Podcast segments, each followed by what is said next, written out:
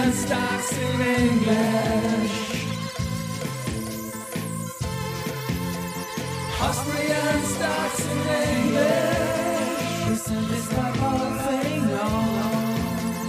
Yeah, welcome to Austrian Stocks in English, presented by Palfinger. The English spoken weekly summary for the Austrian stock market, positioned every Sunday in the mostly German language podcast Audio CD in die Podcasts Wiener Börse, Sport, Musik und mehr.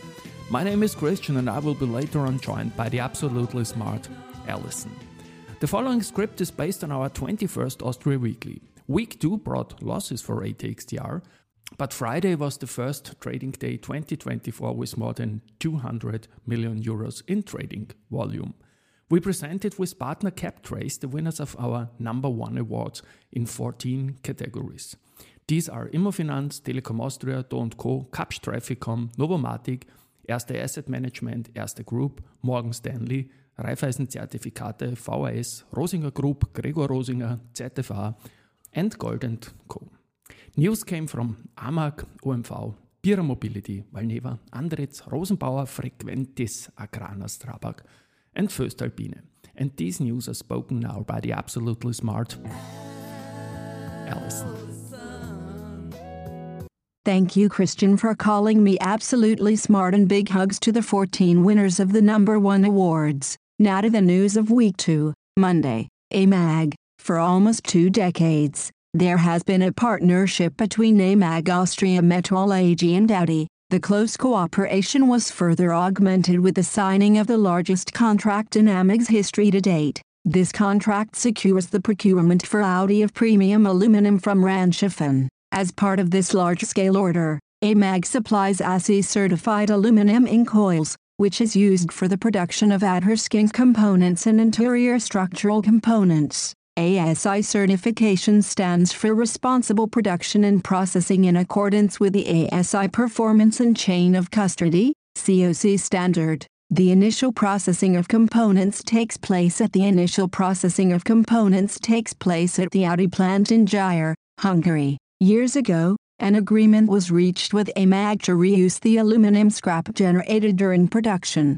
with the closed-loop system in mind, and to return it to the value chain by recycling it in Ranshofen. The biggest and most successful contract to date with our long-standing customer Audi is a positive confirmation of our quality and reliability says Helmut Kaufmann, CEO and COO of AMAG Austria Metall AG. AMAG, weekly performance. 0.69%. Tuesday, OMV, OMV, the integrated company for energy, fuels and feedstock, chemicals and materials, headquartered in Vienna, and Microsoft, announced the signing of an agreement to procure sustainable aviation fuel certificates, SAFC. Since March 2022, OMV has been producing sustainable aviation fuel by co-processing sustainable and regional raw materials, specifically used cooking oil, at its Schwechat refinery in Austria. Compared to conventional jet fuel, SAF contributes to a reduction of CO2 emissions of more than 80%.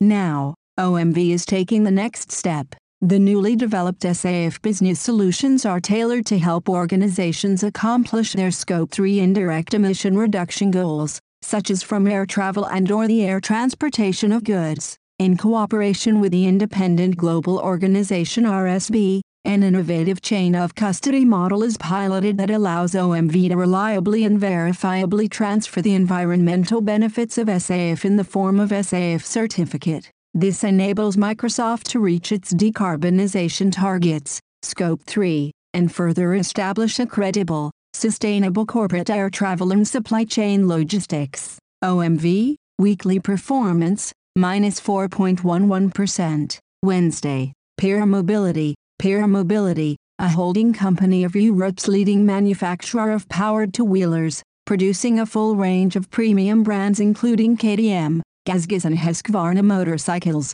expects consolidated sales of between 2 euros 650 million and 2670 euros million for the 2023 financial year, which represents an increase of around 9% compared to the previous year. The group increased motorcycle sales in the 2023 financial year to 381,634 units sold, plus 2%. In Europe, sales totaled around 140,000 motorcycles and around two thirds of motorcycles, around 240,000, were sold in markets outside Europe, particularly in North America, India, and Australia. The bicycle division also increased sales by around 33% and sold 157,358 e-bicycles and bicycles. Previous year, 118,465. Pierer Mobility, weekly performance,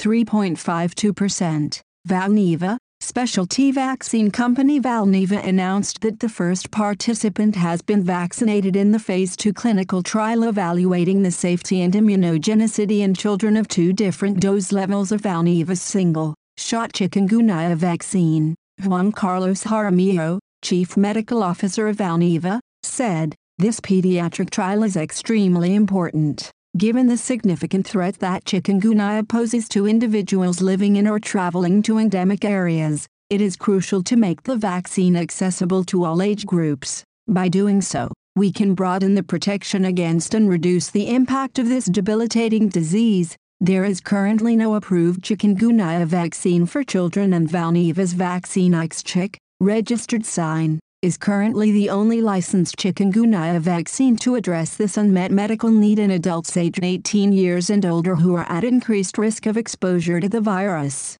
Once available, the Phase 2 pediatric data are intended to support a Phase 3 pivotal study in children with the objective to extend the label in this age group following initial regulatory approvals in adults and possibly in adolescents. Valneva, weekly performance, minus 10.00%. Andritz, International Technology Group Andritz has retrofitted two selective catalytic reduction systems, SCR at the Leverkusen Chemical Park, Germany, significantly contributing to the park's rapid revitalization after a devastating explosion in 2021. After the incident, which led to the shutdown of all four lines of the hazardous waste treatment plant, Currenta GmbH & Co. OHG, the operator of the chemical park, commissioned Andritz to retrofit the severely damaged SCR2. However, unexpected corrosion damages at the SCR unit made it necessary to put this unit out of service as well.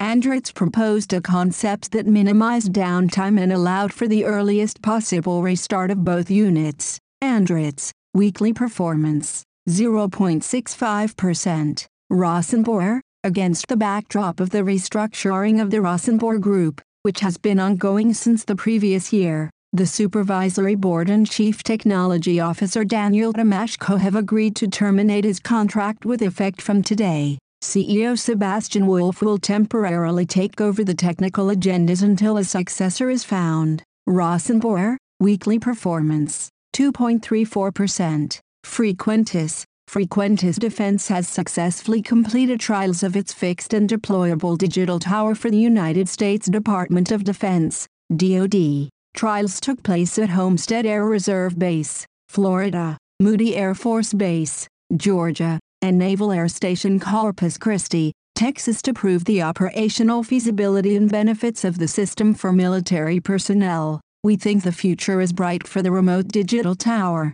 We continue to do assessments of this technology, we continue to be impressed with it. We do believe it has benefits, particularly where we don't have to put the controllers in the tower, keeping them out of harm's way, noted Ed Wright, Executive Director, Headquarters U.S. Air Force Flight Standards Agency, U.S. DoD, Frequentis, weekly performance, minus 2.19%. Thursday, Agrana, in the first three quarters of the 2023.24 financial year, the nine months ended November 30, 2023, Agrana, the fruit, starch and sugar company, generated an operating profit, EBIT, of 149.4 million euros, Q1, Q3 prior year, 50.2 million euros. Revenue was 2,947 euros and 80 cents million, Q1, Q3 prior year,